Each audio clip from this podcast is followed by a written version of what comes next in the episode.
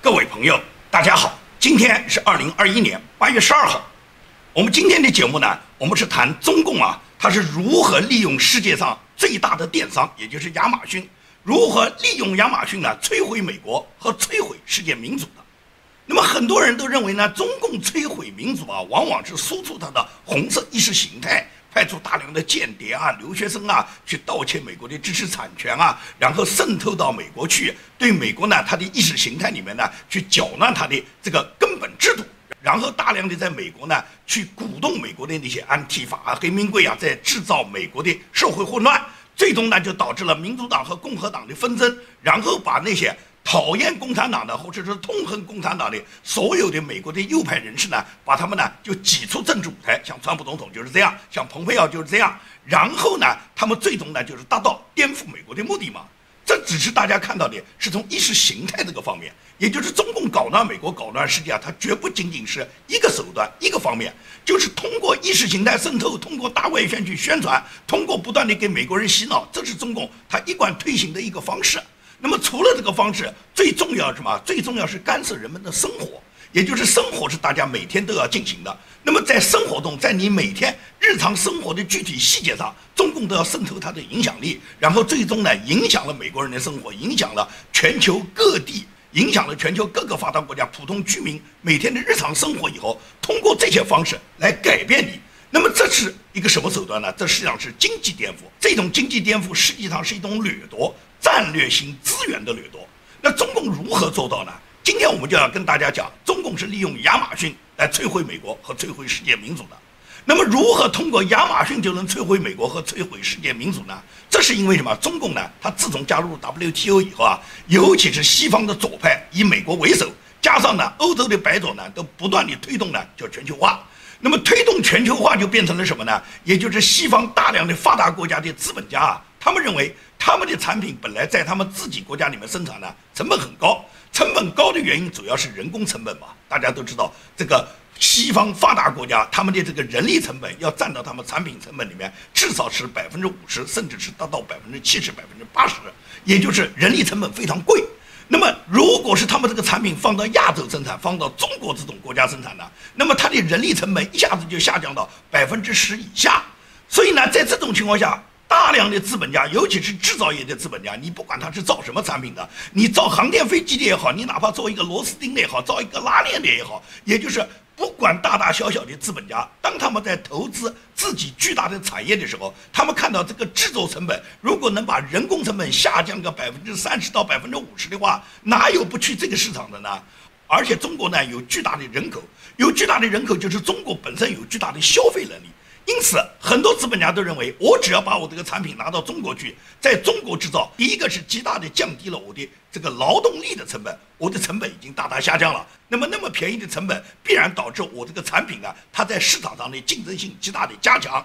更何况这些产品大部分可以在中国就地消化呢，连运输成本都省了呢。就是很多产品造出来以后，在中国本地就卖掉了，我根本不需要从中国运出来，再运往世界各地，可能全球的销量都不及中国一个国家的销量。那我们有那么大的一个市场，为什么我们不到这个市场去呢？所以全球化实际上是全球的左派啊，给中国创造的一个巨大的机会。这个机会呢，中共是把握住了，因为中共一看这么多的劳动力可以挣钱。可以把这个劳动力换来国际资本，可以换来这个市场改革开放以后，我们大量的权贵，让我们的权贵跟国外的发达资本结合，这样就变成什么？一边割着中国老百姓的韭菜，一边把我们赚取的大量的财富呢，可以把它什么？把它转移到海外去，转移到境外以后，也就满足了权贵们把他们自己的家产，把他们自己老婆孩子小三，通通的移到海外去了。所以呢，这个办法呢，一下子就给中共所有的大小官员呢带来了巨大的一个积极性。因此，中国推进全球化以后，一下子就什么，就成了世界工厂嘛。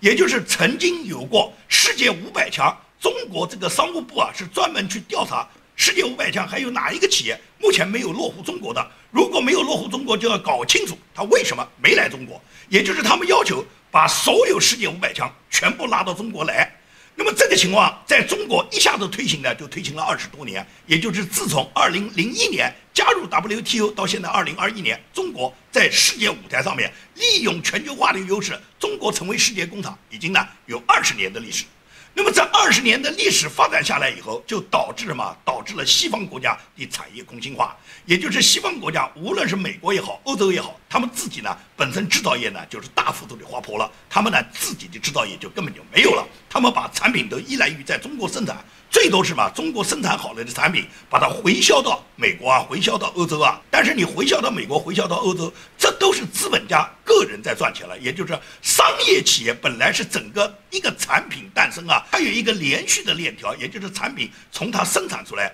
到它的这个商业代理环节，然后由各个店铺来进行销售，老百姓再到这些店铺里面去购买，它是一个完整的一个消费链。而这个消费链条呢，基本上就被打破了。被打破什么原因呢？是因为什么？二十一世纪以后不断发起的、不断兴起的电商呢，它已经开始呢，就是击垮了所有街道上面的大小门面。也就是中国仅仅利用电商这一项，就摧毁了自由世界。根据美国一个市场公司的调查，全球最大的电商就是亚马逊，亚马逊百分之四十二的畅销品都来自于中国，这些价格非常的低廉。这些低廉的中国产品呢，基本上击垮了美国，击垮了加拿大、澳大利亚，击垮了欧盟的各种小夫妻店，掏空了美国繁华都市、加拿大、澳洲的大城市以及欧盟大城市。你看到这些大城市的商业大街之上，所有的店铺，绝大部分的店铺现在都在挂牌出售，或者是呢，这个房子等待出租，也就是没有人还能够经营。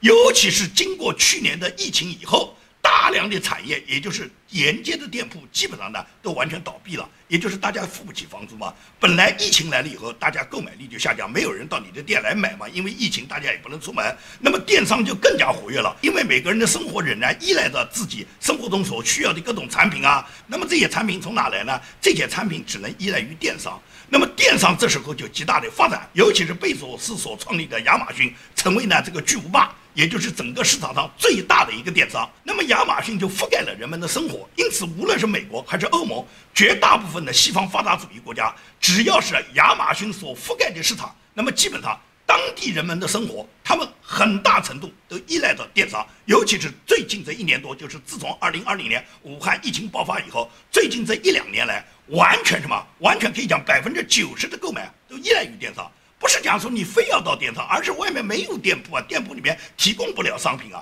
店铺除了那些餐饮行业，它还能提供一部分这个现场购买或者是人家这个打包的产品，其他的生活类的产品基本上都是电商来完成了，人家没办法出门嘛。所以说呢，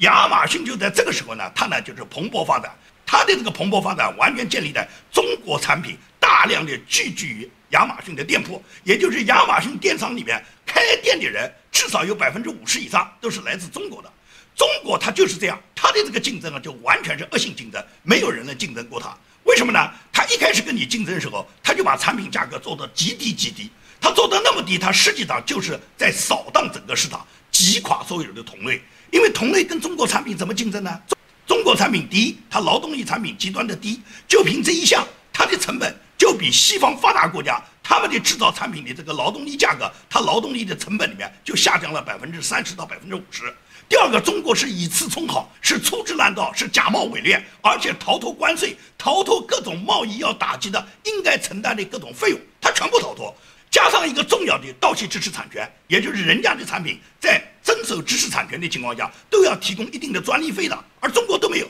中国只要仿冒，只要假冒。所以在这种情况下。正正经经做生意的任何一个西方国家的产品，你都没办法跟同类的中国产品竞争。中国产品的价格只是你的四分之一。那么这些产品一旦在亚马逊上市以后，它马上就鱼目混珠，也就是让人家很难区分这个产品究竟是它的原产地是中国啊还是外国啊？因为中国是隐瞒它的原产地的，而亚马逊呢不要求中国呢去出示它的原产地。虽然国际贸易规则是要求每一个产品在外包装上面必须要标明你的原产地。但是中国的产品就往往把它这个原产地就是 Made in China 这几个字啊，把它印的非常非常小的英文，而且把它混杂在什么？混杂在那个里面，到处吹得天花乱坠的那个产品介绍里面，让你根本就无法找到这行小字。也就是说，它没有违反规矩啊，我已经有了这个原产地的这个制造产品的说明了，但是你没找到是你的事。而亚马逊呢，在产品介绍里面是绝对不谈这个产品的原产地的。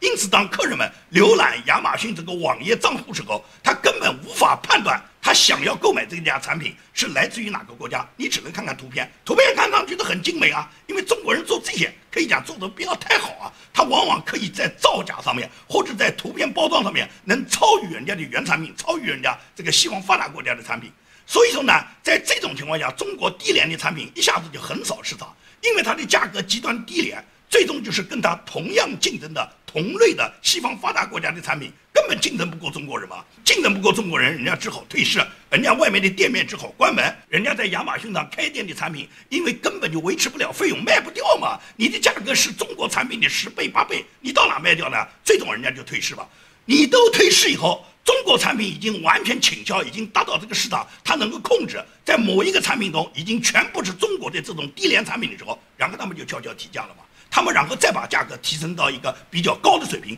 赚取更多的利润。而这时候，对于消费者来讲呢，他不能不接受这个产品了，因为呢，没有产品可选。原来那个高端的、比较好的产品早就退市了，而现在中国的产品尽管比较粗制滥造，但是可以用啊。也就是中国的产品没有到了你根本用不了的地步，只不过这个产品呢是质次价高，或者这个产品呢它没有什么耐久性。而很多东西呢，对于一些消费者来讲，就觉得用时间不长就坏了，坏了你再买一个吧，反正便宜。所以说，人们带着这种消费心态呢，中国的产品在亚马逊这个电商市场上，可以讲就大行其道。现在就在全球市场上来讲，在亚马逊上面，中中国的产品它的这个销量是巨大的。亚马逊依赖的中国产品，可以讲贝佐斯是赚个盆满钵满。因为亚马逊这个创始人贝佐斯啊，他是一个极端的白左，这个家伙是一个吸满了劳动人民鲜血的一个资本家。而这个资本家在整个跟中国配合这个过程中，他赚取了大量的财富。他个人现在已经有接近两千亿的这个身价，成为全球首富。那他这个首富是从哪里来的？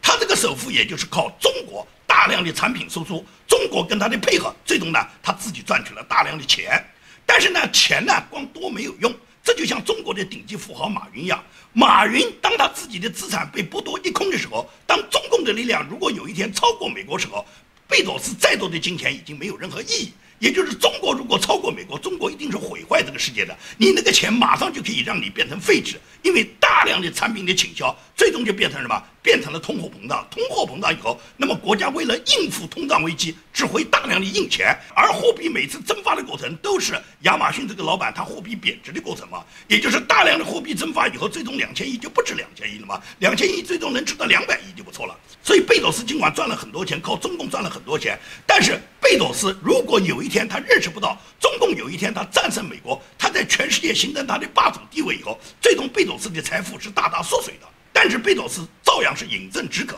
因为什么？他现在可以赚取大量的财富嘛。所以说亚马逊呢就为中国所有的产品，尤其这些造假的产品呢，打开方便之门。有一家专门研究欧美市场的调查公司，这家公司叫市场脉冲。那么这家公司它公布的所有的调查数据显示。亚马逊在美国、在欧洲，尤其是在西班牙、法国、意大利和加拿大的卖家中，至少有百分之五十的卖家呢来自于中国。而这些来自中国的店家充斥于这些国家里面的电商呢，就导致了这个国家所有大大小小城市里面的商业街呢就纷纷的倒闭。尤其是疫情期间，去年疫情爆发以后，也就是欧洲也好，美国也好，大量的商业街都倒闭。我们在很多商业街上面。看到的都是那些店铺要转让啊，店铺要出租啊，以及呢这个店铺关门，看到大量都是这样的信息。因为你实体店面完全没有办法跟电商竞争，而这个电商里面来自中国的这种提供非常廉价产品的电商，跟这样的电商去竞争，几乎所有的商业对手完全被中共打败。所以说呢，中共呢就利用中国这些大小商家用极端廉价的产品充斥世界上这个最大的电商平台，然后在亚马逊上面兴风作浪。最终呢，中共赚到了大量的钱，贝佐斯也赚到大量的钱，但是收割的都是全世界的韭菜，不光是中国的韭菜，包括欧美国家的韭菜也同样在收割之中。那么在这种情况下，国际上很多专家都一再呼吁亚马逊必须要对它所有出售的产品呢，要列出呢它的原产国，要把原产国的信息所暴露。但是呢，亚马逊就是要帮助中国这些假冒伪劣产品帮他隐瞒，因为亚马逊心里面很清楚。如果他把所有原产地全部暴露以后，那中国的产品就卖不掉了。因为中国的产品可以讲它臭名昭著，绝大部分的产品，很多购买者如果是有别的选择的情况下，比方说在中国产品、日本产品、德国产品、韩国产品，在跟其他产品同类产品进行比较的情况下，哪怕别的产品比中国产品稍微贵一点，人家也会选择别的国家的产品。问题是亚马逊根本不告诉你啊！你看到这个产品，你感觉到从图片上看看很不错啊，但是你看来看去，你不知道是哪个国家的。等你下单买了，买到你家时候，你用起来以后，可能你才发现这是中国的了。而这时候你说再去退货，一般来说这个产品拿到手不是跟你所预想值差别很大的情况下，马上使用上面也没有立即出现什么质量问题之后，你很难会选择退货的。而中国的商家就是利用这么一条，也就是他承担到哪怕百分之十、百分之五十的退货，他只要卖掉百分之五十都赚钱了，他不在乎你退货，他在乎大量的倾销，你能够购买，只要他的东西能够送到你家，你能拿到这个东西用，只要能创造销售业绩，他不在乎。最终销售以后有多少退货？因为中国就是十个产品只要卖掉一个就赚钱了，另外九个砸掉扔掉都没关系。因为亚马逊帮助中国，它实际上亚马逊心里面很清楚，一旦公布这个原产地的信息呢，中国的产品就卖不掉。而中国原产国信息的缺失呢，是中共在亚马逊能够占领市场一个重要的手段。中国是把亚马逊当做自己推广自己产品在全球电子商务的一个重要的推手。推动因素包括中国它低廉的价格啊，它假货啊，它虚假的广告啊，它盗窃的知识产权啊，以及它的盗版和各种海关欺诈，也就是中国的产品存在着上述这么多的因素以后，中国的产品必然很低廉嘛。那么亚马逊它帮助中国掩盖、拒绝标注原产国，都是因为中国在产品上面它本身既有倾销又有逃税，而中国在获得暴利的同时，亚马逊跟中共一样啊。都收割了全世界的韭菜啊！这个韭菜不光是中国收购中国本地老百姓的韭菜啊，这些洋韭菜也收购到了，而亚马逊也赚取了大量的韭菜啊！所以说，亚马逊一点都不掩饰他对中共的示好，他特别要依赖于中共。亚马逊中国书店主页的截屏就是歌颂中共党庆百年的这个截屏，也就是没有共产党就没有亚马逊。所以说，贝佐斯很清楚。依赖中共，依赖中共这个邪恶的政党，他才能赚取更多的钱。至于他赚到那么多钱，要不要有人的良知，要不要遵守人类最基本的道德水准，他根本不需要。因此，他为了帮助共产党，他曾经说过，他愿意拿出一百亿美元，然后只要把川普赶出白宫，帮助共产党一起去挤掉川普的连任，他愿意拿出他财富这个一百亿，也就是他一个有两千亿美元身价的人，拿出一百亿，你看看不算少，但是一百亿只占他财富的二十分之一。而他如果赶走了川普，能够终止川普要求跟中国脱钩的政策，而紧密的把美国的产品跟中国挂钩，一旦挂上钩以后，他可能一年增长的财富都不止一百亿，他可能至少能增长五百亿，甚至是一千亿。所以说，他为什么不要把川普赶走呢？因为川普要跟中国脱钩嘛。而亚马逊的财富完全依赖于跟中国的有效结合，是完全依赖于中国挂钩所产生的暴利，他怎么会愿意脱钩呢？所以说，生意跟政治都是挂钩的。越是大的老板，越是需要用最大的政治资源来给自己扩充自己的这个商业地盘。而共产党割韭菜的这种政治手段呢，贝佐斯这样的白左他领会的最快的，这就跟当年林副主席学习毛泽东思想一样，都是活学活用。所以贝佐斯他的资本里面每一个毛孔都沾满的中国人民的血汗，也沾满的全世界人民的血汗。而这种割韭菜的行为呢，很多人认为呢，肯定外国这些洋人应该很反感。那你搞错了，外国很多洋人，尤其是那些贫穷人群，他们现在呢对亚马逊的依赖很大，因为这些人只要廉价，他根本不考虑什么原产地不原产地，我只要拿过来能用，我只要这个产品便宜。至于他们本人被别人压榨，被割了韭菜，他根本不在乎。中国的产品只要廉价，其他因素什么人权压榨了、产品造假了、盗窃产权了、偷税漏税了、海关欺诈了，这都不是穷人要考虑的问题。你可以观察一下，无论中外，韭菜被榨取油水以后，非常多的韭菜啊，它都是有快感的，它恨不得镰刀更锋利一点。可以讲，九命连心的人不光在中国，在美国也很多。所以说呢，你经常可以观察，你有没有发现这么一个奇怪的现象？如果你到高尔夫球场，到那些高档的私人会所，你碰到的无论是那些商人啊、名人啊，或者是高官，这些人的生活条件都很优越，但是他们都对未来忧心忡忡。他们关注的热点是美国什么时候能够解禁共产党员和共产党员的枷锁，可以再到美国去。这些高官、这些富豪，他们怎么样把他们的财富移民到海外？怎么样把他们的小三、二奶和他们大量的财富想方设法把它带到海外去？这是他们整天忧心忡忡的原因。而你如果到菜市场，你常常可以看到那个为几根黄瓜就能跟小贩讨价还价半天的那些普通草民，他们对中国的未来是充满信心的。他看个奥运啊，看个航母啊，看个阅兵啊，他都能激动得热泪盈眶，并且随时准备为共产主义奋斗终身。这两天网络上不断的在传乡村爱情演员谢大脚的扮演者这个演员赵本山的小姨子叫于月仙，他到内蒙古呢去参加一个商演，结果呢发生了车祸。那么最终车祸现场呢，很多呢这个镜头都曝光了，有两个骆驼被撞死，车顶都被掀开，他本人是当场死亡。他本人一共只有五十岁，当时全车四个人，其他三个人根本没什么大事，就他一个人体内大出血死亡。这个人为什么会死？这个人是公开呼吁大家秀党旗的，在中共百年党庆上要为中共秀党旗，他秀完党旗直接就盖在身上了，这就是跟着共产党走进火葬场的代表。他本人动不动讲要跟党走，要永远跟党走。现在党完成了他这个心愿啊，他跟着党走了。那么这些人为什么共产党要不断地宣传这一类人？这一类人就是标标准准，他被共产党收割的，但是他也收割了普通百姓的韭菜。这个于月仙传说是无儿无女，整个人没有任何继承人，他身价有五个亿，他有五个亿啊，不断地走穴，不断地赚钱。我不知道他赚了那么多钱就是跑步火葬场，就是要跟着共产党走，跟着共产党走就必然是这么一个结果嘛。因为共产党所号召的，让一部分人先富起来，富的并不是你们这一类人。你这种人，你即使是富了，富了财富，你一分也带不走。无儿无女，一个人虽然有五个亿，但是他每天全国走穴，他能过什么样的日子呢？传说他在什么上海、广州、北京，到处都有别墅，这个别墅给谁住啊？他又没有儿子，又没有女儿，所以说呢，这是所谓党的政策，也就是这部分人呢，收割普通老百姓韭菜之后呢，他们也被党收割的韭菜。中共为什么要改革开放？邓小平为什么要搞改革开放？邓小平急于要让一部分人富起来，主要是先让共产党的大官贵人、让他们的儿女、让红二代先富起来啊！因为邓小平在他提出这个口号时候，他是非常着急的。他那时候年龄已经大了，邓小平考虑到他死了以后，他这帮儿女怎么办？只有给他们创造一个机制，让这些人利用国家的制度都发起来，他们有的是钱。以后邓小平死了以后就没有忧虑了。一九七八年的时候，当时邓小平刚刚解放，刚刚出来工作，也就是那时候，邓小平还没有那么多权利。他曾经在北京视察新建公寓楼的时候，他问那个陪他视察的这个国家建委的副主任，原来北京市的一个副市长叫张百发，他问张百发说：“居民住宅可否成为商品？”他这个话一问以后呢，当时在场的人没有人敢回答，因为中国那时候都是搞社会主义，从来没有说房子可以成为商品房，所以没有人敢回答他这个问题。